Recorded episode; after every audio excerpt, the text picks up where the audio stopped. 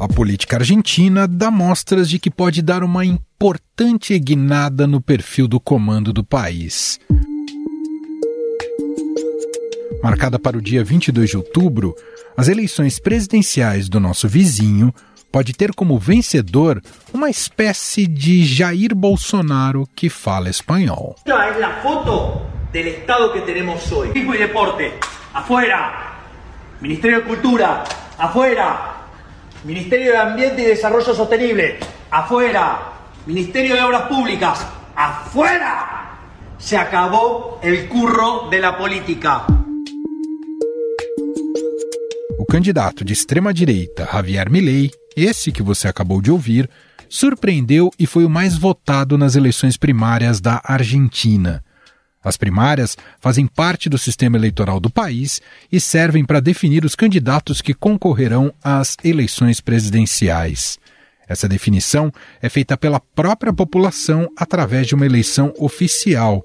Por lei, todos os partidos são obrigados a fazer prévias, mesmo que haja um único candidato. Surpresa nas eleições primárias argentinas que escolhem os candidatos para as eleições presidenciais de outubro.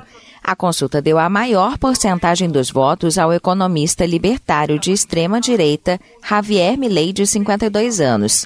Ele vai disputar a presidência com a ex-ministra de Segurança Patrícia Bullrich e com o ministro da Economia Sérgio Massa.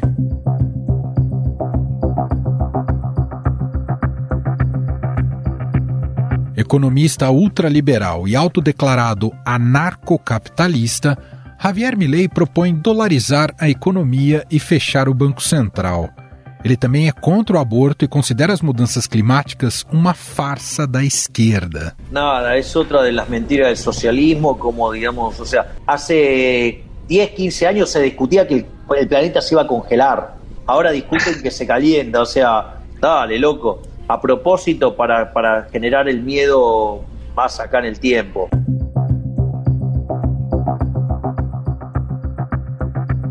Admirador dos ex-presidentes Jair Bolsonaro e Donald Trump, ele ganhou a simpatia dos que estão indignados com os últimos governos de esquerda e centro-direita, principalmente entre os mais jovens.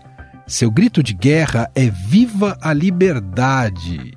Ah, o, o palavrão eu deixo por conta dele. y para todos aquellos que me acompañan en dar la lucha contra los colectivistas hijos de recontra remil puta que nos quieren cagar la vida. Así que que les mando un abrazo grande y como corresponde. ¡Viva la libertad, carajo!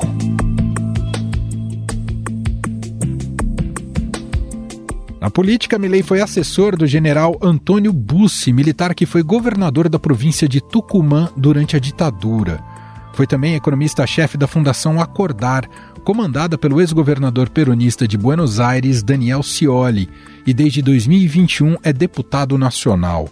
Uma de suas principais propostas para tirar a Argentina da crise financeira e social é acabar com a moeda do país, o peso, e dolarizar a nação. ¿Te toca ser presidente? ¿Estás en condiciones de dolarizar la economía? Absolutamente sí. Hoy es factible dolarizar. A 3.20 vos podrías ya dolarizar. ¿Dolarizar es que fuéramos un cajero y sacaríamos dólares del cajero? Exactamente. Empezaríamos a hacer transacciones en dólares, por ejemplo. Filho de um motorista de ônibus que se tornou empresário do transporte de uma dona de casa, Milley cresceu em um lar violento e sofreu bullying na escola. Foi criado pela avó materna e tem cinco cachorros da raça Mastiff, que costuma chamar de filhos de quatro patas. Todos os cães têm nome de economistas liberais. Les iba a poner nombre de economistas. Entonces, por ejemplo, dije Murray, llamaba Murray. A ver quién venía. Y vino, ¿quién es? Murray. Fue muy gracioso porque tiré Ludwig por Mises, no vino nadie. Tiré Frederick por Hayek y no vino nadie. Entonces le dije, muchachos, pónganse las pilas porque no me van a quedar tantos economistas.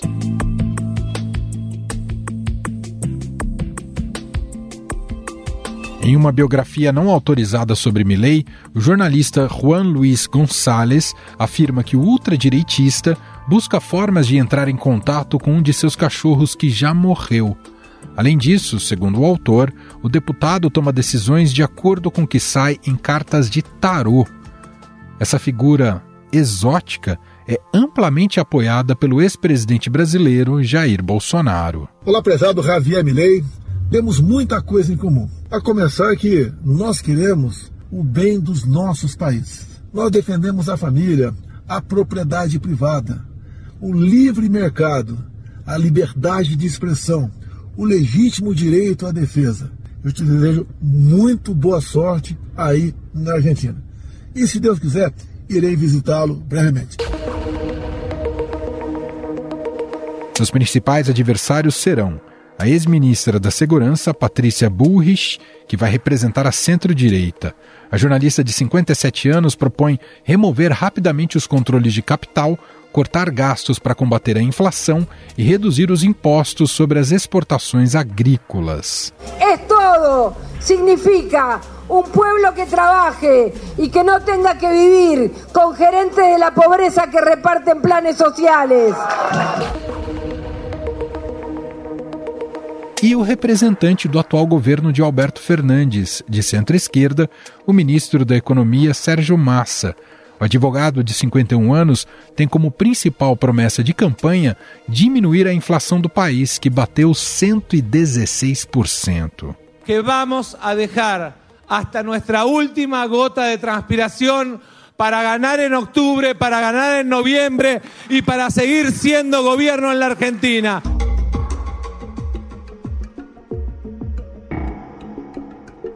Afinal, qual o perigo de se eleger um candidato como Milley para uma combalida Argentina? Podemos esperar uma aliança de centro-esquerda e centro-direita contra Milley? Sobre o assunto, vamos conversar com o professor de Política Internacional da Universidade Estadual do Rio de Janeiro, Paulo Velasco.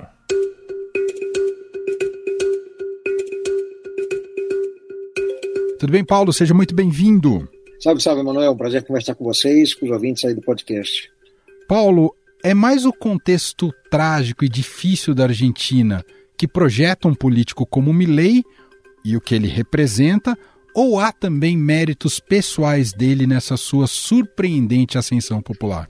Eu diria mais que o contexto mesmo, né? A Argentina tem vivido um quadro muito caótico, de absoluta incerteza e muita frustração para a sociedade nos últimos 20 anos. Né? Aí, governo após governo, não importa se vem pela centro-direita ou pela centro-esquerda, né, só tem acentuado ainda mais um sentimento de falta de representatividade, uma sociedade que não se sente bem representada pelos políticos, né? e esse descolamento né, entre sociedade e a política tradicional acaba abrindo espaço né, justamente para uma retórica mais populista, é, de ultradireita, um fenômeno, claro, que não se limita só à Argentina, vimos isso acontecer em outras regiões da América Latina, no próprio Brasil, e vimos isso também em várias regiões do mundo, inclusive na Europa. Né? Então, eu diria que é um quadro de frustração, eh, de crise, de incerteza, né, que abriu espaço para uma retórica do, do Milley, que é uma retórica, na verdade, muito vazia né, em termos de fundamentação né, naquilo que ele, que ele propõe, mas que acaba seduzindo né, aqueles que se veem sem esperança com os políticos tradicionais que sempre estão aí. O paralelo, então, Paulo, é inevitável. O crescimento do Milley se assemelha com o triunfo de outras lideranças da, da direita radical, como o próprio Bolsonaro aqui no Brasil e o Trump nos Estados Unidos. Sim, sem dúvida. É, é algo que a gente não tinha visto ainda na Argentina, né, mas eh, de fato estamos começando a perceber né, que, de certa maneira, o Bolsonaro ele fez escola na região. Né? Uh, vimos outros nomes aparecendo né, com agendas de plataformas semelhantes. Né, impossível não lembrar, por exemplo, do CAST no Chile, né, que acabou não se elegendo, né, mas enfim, né, alguns projetavam como um candidato competitivo e agora o Milei, né, enfim, não se sabe, claro, se ele conseguirá é, sobretudo em um segundo turno, né, chegar à Casa Rosada, mas é, surpreendeu muito nas primárias. É, então, são variáveis, sim, que mostram que a América Latina é, finalmente envereda né, por esse caminho perigoso né, de um populismo de ultradireita, né, como vimos nos Estados Unidos com o Trump né, e vemos em tantos países da Europa, sobretudo a Europa do Leste. E que peso tem, Paulo, esse resultado das primárias para a decisão efetiva das eleições em outubro? É, tem um peso relativo, né? É, as primárias elas funcionam como uma grande pesquisa de opinião, né? Até porque elas são é, obrigatórias, né? Embora tenha havido um, um, nível de abstenção importante, né? De mais de 30%, mas elas são obrigatórias. Então, né, elas servem como um termômetro, né? Alguns meses das eleições, né? Marcadas para 22 de outubro, como se fosse uma grande pesquisa de opinião. Né? Agora, claro que uh, muitas vezes, né, alguns candidatos que têm um bom desempenho nas primárias, depois não conseguem crescer muito, né, e acabam meio que revelando ali já o seu teto. E é isso que muitos entendem que aconteceu com o Milley, né? Ele chegou aí a incríveis 30%, mas que dificilmente teria condições de ir muito além disso, né? Teremos aí sim, já em 22 de outubro, né, apenas um candidato da direita tradicional, né, que vai ser a ex-ministra do Macri, Patrícia Bullrich, uh, e aqueles que votaram né, pelo outro concorrente, pela mesma aliança de partidos dela, né, pela mesma coalizão dela, agora tenderão a votar pela Patrícia. Então ela tende a subir muito na votação. Né, o próprio Sérgio Massa, candidato oficialista, pôde aumentar o seu percentual de votos, que foi muito ruim nas primárias. Né, então alguns né, chegam a dizer que depois do desempenho espetacular de ontem, né, o Milley estaria apontando para chegar num segundo turno, né? Ah, algo que muitos entendiam ser difícil, mas é, depois do segundo turno aí realmente vai ser algo mais complicado para ele, justamente porque teria né, que obter um percentual de votos mais elevado do que os 30% que ele obteve eh, nas primárias. Nas últimas eleições brasileiras, nós, nós vimos o movimento da chamada Frente Ampla, né, liderada pelo atual presidente, né, o, o Lula para conseguir derrotar o Bolsonaro nas urnas. Isso de alguma, de alguma maneira pode se antecipar também nessas eleições argentinas diante da ameaça que representa o Milei? É, Poderia, mas é difícil a gente imaginar, Emanuel, né, a essa altura na Argentina, né, a possibilidade, por exemplo, de uma articulação né, entre é, a candidata né, do Juntos por el Cambio, né, que é a Patrícia Bullrich, com, eh, por exemplo, setores do peronismo, né, no sentido de tentar formar aí, né, um, um grupo mais combinado de forças né, da política tradicional argentina para frear o avanço do, do Milley, né? Parece difícil, né? Até porque dentro né, do Juntos por el Cambio, né, há segmentos ligados né, ao próprio Maurício Macri que defendem uma articulação com o Milley? Então, podemos ver algo um pouco inverso né, daquilo que se viu no Brasil, né, que foi uma articulação da centro-direita e centro-esquerda né, para derrotar a ultradireita. Né? Na Argentina, talvez vejamos né, uma articulação da centro-direita com a ultradireita para assegurar a vitória e o caminho para a Casa Rosada, né, que seria muito ruim e traumático para a democracia argentina. Uhum. Queria te ouvir um pouco mais, Paulo, sobre as causas né, de chegarmos nesse cenário eleitoral argentino. Os partidos mais tradicionais, a esquerda e a direita, já não conseguem mais oferecer respostas à grave crise econômica pela qual o país passa já há algum tempo? É, é, bem por aí, né? Eu acho que quando a gente pensa no peronismo, né, o peronismo ele, ele é uma combinação de posições é, é, ideológicas muito variadas, né?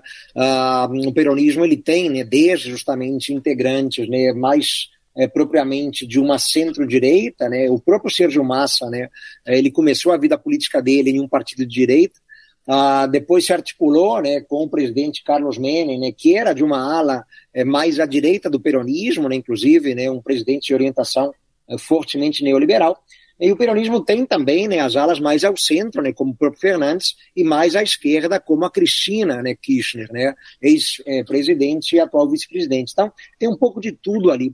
Mas nenhuma das alas do peronismo, né, que é a força política mais tradicional da Argentina, né, que remonta aí, né, é, ainda aos anos 40, né, no contexto em que o Perón se elege é, pela primeira vez como presidente argentino, nenhuma das forças do peronismo hoje tem condições, de fato, de apontar é, para uma saída nessa crise. Né? Isso acaba provocando um abalo em termos de credibilidade, em termos de crença, em termos de apoio por parte da sociedade, né? como se os argentinos, pelo menos né, em uma boa parte, estivessem cansados né, das promessas do peronismo, que são frustradas né, governo após governo. Né? Já com a Cristina Fernandes, né, houve muita frustração, sobretudo no seu segundo mandato. Né? Atualmente, o Alberto Fernandes né, conseguiu piorar né, o já dramático quadro de crise na Argentina, né, sem trazer né, qualquer perspectiva de mudança ou de solução. Né, então, a força do peronismo né, é uma força que se mostra desgastada né, dentro da Argentina. Da mesma forma, é, a oposição tradicional, a direita mais tradicional da Argentina, a centro-direita, a direita democrática, chamemos assim, Emanuel, representada, por exemplo, por um conjunto de partidos, como o PRO, né, o partido fundado pelo ex-presidente Maurício Macri, né, e outros partidos muito tradicionais né, na Argentina, né, como o radicalismo, né, a União Cívica Radical, né, o chamado UCR. Então, uma força partidária é, importante na Argentina, mas que também, quando esteve no poder, né, com o Macri, entre 2015 e 2019, também não conseguiu né, trazer soluções né, para essa crise argentina. Pelo contrário, né, o uhum. Macri acaba entregando um país né, ainda mais caótico do que recebeu da Cristina. Né? Então, tudo isso, de fato, acaba abalando muito né, a credibilidade né, nos partidos eh, tradicionais, né, nos políticos tradicionais, né, seja da direita, seja da esquerda argentina. É uma crise de confiança, né, como eu falei no início, é uma crise de representatividade, que, aliás, Emanuel, é um fenômeno que vemos também em vários países da América Latina, né? não chega Sim. a ser algo completamente novo, e já tínhamos visto também né, na Europa desde a década passada, né? essas forças tradicionais europeias também, de centro-direita e centro-esquerda, perdendo espaço para partidos né, ou de ultradireita ou até de esquerda radical.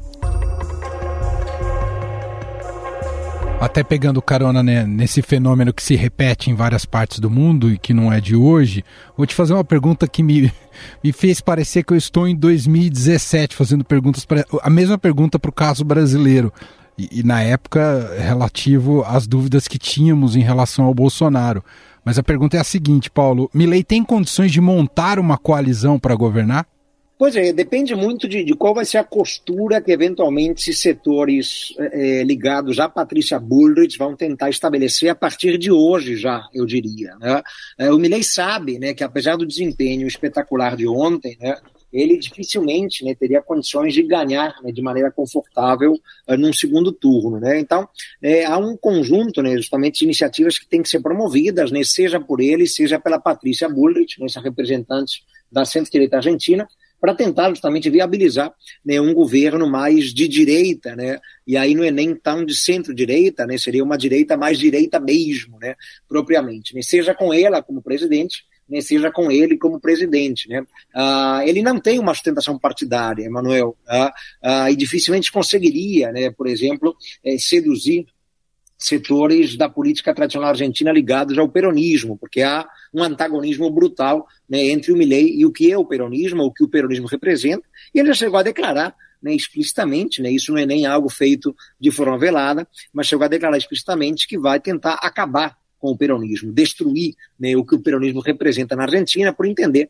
né, que o peronismo ele é muito daninho né, para o futuro e a perspectiva do país. Né. Então, ele não tem base partidária, ele não vem, de fato, né, de uma coalizão de partidos né, que tenham sustentação né, é, densa né, é, no, no, âmbito do parlamento argentino, embora ele, né, como deputado, tenha se, ele, se eleito, né, tenha sido eleito há dois anos com um número de votos expressivo, mas ele, para poder governar, teria que costurar algum tipo de articulação né, com esse grupo do Juntos eh, por el Câmbio. Né? Mas eu acho mais fácil o contrário, como eu comentei, uhum. né, que a Patrícia tente se aproximar do grupo do Milley, né, para ela chegar à Casa Rosada e eventualmente colocar o Milley em algum ministério importante, né, colocá-lo como parte do governo. Uhum. Ah, diante do desempenho que teve o Milley nessas primárias, ah, claro que isso pressiona a esquerda, isso também poderá é, fazer com que o Lula exerça algum papel no processo eleitoral argentino, como oferecer mais ajudas financeiras ao, ao país? Sim, bom, certamente o Lula, é, se tivesse condições né, de interferir no pleito, né, ele tentaria fazê-lo, né, mas eu acho que no âmbito do governo brasileiro, Emanuel, é meio que é, certa a ideia ou a percepção né, de que o Sérgio Massa não tem, de fato, muitas condições né, de, de concorrer efetivamente né, à Casa Rosada. Né? Ele pode até, né, se tiver uma melhora né, eh, até o primeiro turno, chegar eh, ao segundo turno previsto para 19 de novembro, né? mas ele não conseguirá, né, em tão pouco tempo, ademais dividindo né, o seu espaço né, entre a candidatura e o Ministério da Economia que ele comanda, ele não conseguirá né, reverter a péssima imagem que tem o governo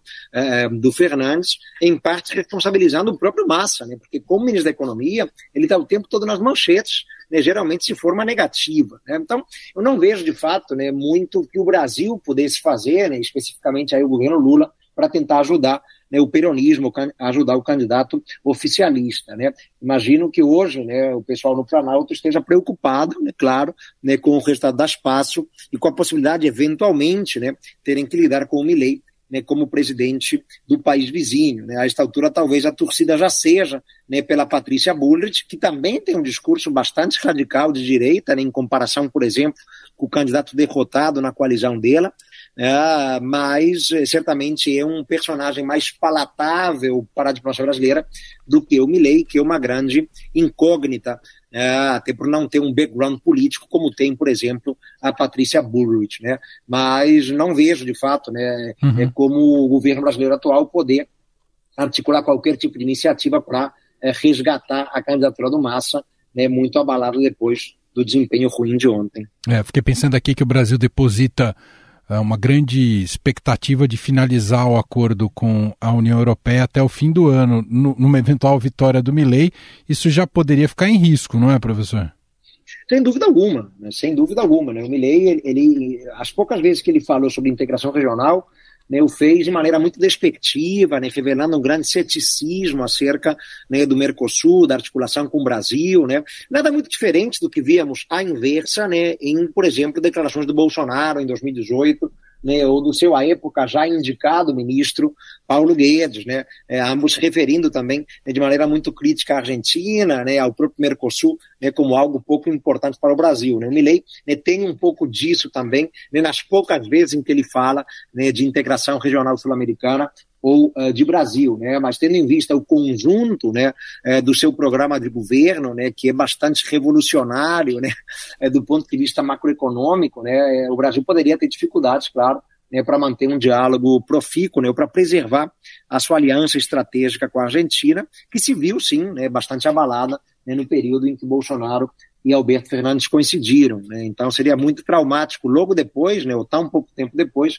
vermos de novo né, dois presidentes antagonizando né, é, claramente em suas posições, em suas ideias, a ponto de abalar ou colocar em xeque a aliança estratégica bilateral. Muito bem. Só te fazer uma última pergunta, Paulo. Ah, de qualquer forma, independentemente de quem ganha a eleição argentina, o trabalho para a recuperação do país está longe de soluções mágicas e será demorado, não é, Paulo?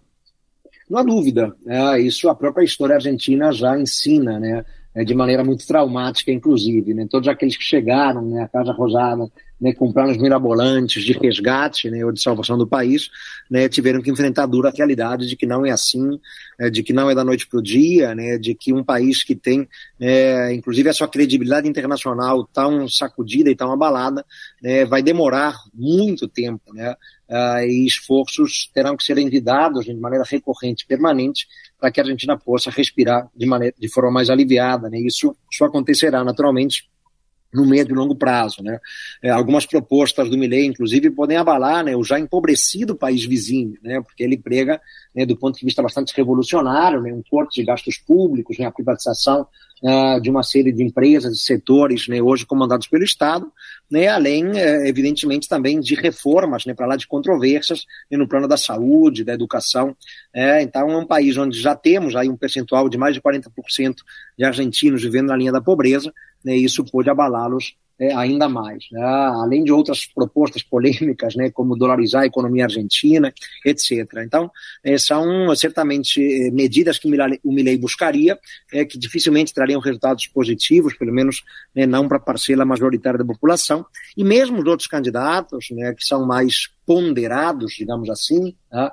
eles também não, não encontrarão fórmulas mágicas é, simplesmente porque elas não existem. Né? Então, uhum. A Argentina tem que controlar uma crise cambial, uma crise inflacionária, né? tem que tentar, né, de alguma maneira, retomar né, o caminho de um crescimento econômico né, que, se não é, espetacular, pelo menos seja sustentado.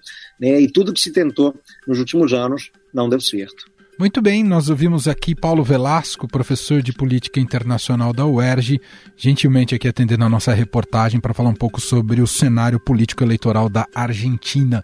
Paulo, muito obrigado aqui pela entrevista e até uma próxima. Meu caro Manuel, é um prazer conversar com vocês, pelo ouvintes do podcast, e até a próxima. Estadão Notícias. Antes da gente fechar o podcast de hoje, quero aqui compartilhar com você, para ouvirmos juntos, o teaser do novo podcast que o Estadão lança nessa quinta-feira, dia 17. Podcast Alcântara, o desastre espacial brasileiro. Vai falar sobre um dos mais letais acidentes aeroespaciais da história.